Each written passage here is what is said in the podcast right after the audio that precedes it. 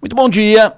Para começo de conversa, estavam falando aí agora no horário eleitoral obrigatório de eleição. Era um verdadeiro tiroteio verbal, né? Chute na canela direto. Petardo de todo lado. É reta final da campanha. E o ambiente deve ficar mais pesado, ainda mais carregado daqui para frente. A eleição será no último domingo deste mês, segundo domingo daqui para frente. A eleição será daqui a pouco. Mas lembre do seguinte: na segunda-feira, dia seguinte, pós-eleição, ninguém vai pagar os seus boletos. Segunda-feira você vai trabalhar, segunda-feira a vida tem que seguir.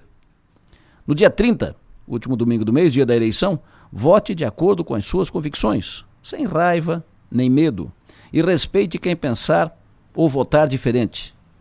Não, derrube pontes nas suas relações por causa de candidatos ou políticos ou por causa de voto, porque o mundo não acaba no dia da eleição. Mas vote. Votar é fortalecer o processo democrático.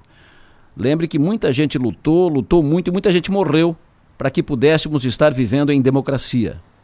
O sentido da democracia está na possibilidade de o cidadão exercer a soberania popular. É quando o eleitor tem em suas mãos um importante instrumento que é o voto. E cada voto vale um voto. É quando todos são iguais e têm o mesmo peso, o mesmo valor. Por que medo? Na hora do voto, só você e Deus saberão em quem você vai votar. Faça a sua opção, faça valer a sua preferência. Não ceda a nenhum tipo de pressão ou assédio.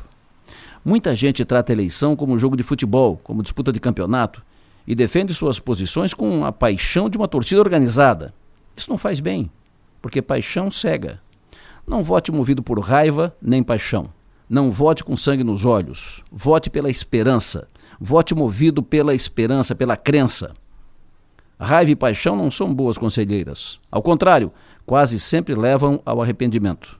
E o medo paralisa e não leva a nada. Não esqueça, na segunda-feira, day after da eleição, é você quem vai ter que levantar cedo, trabalhar como sempre, pagar os seus boletos no dia seguinte. Pense nisso e vamos em frente.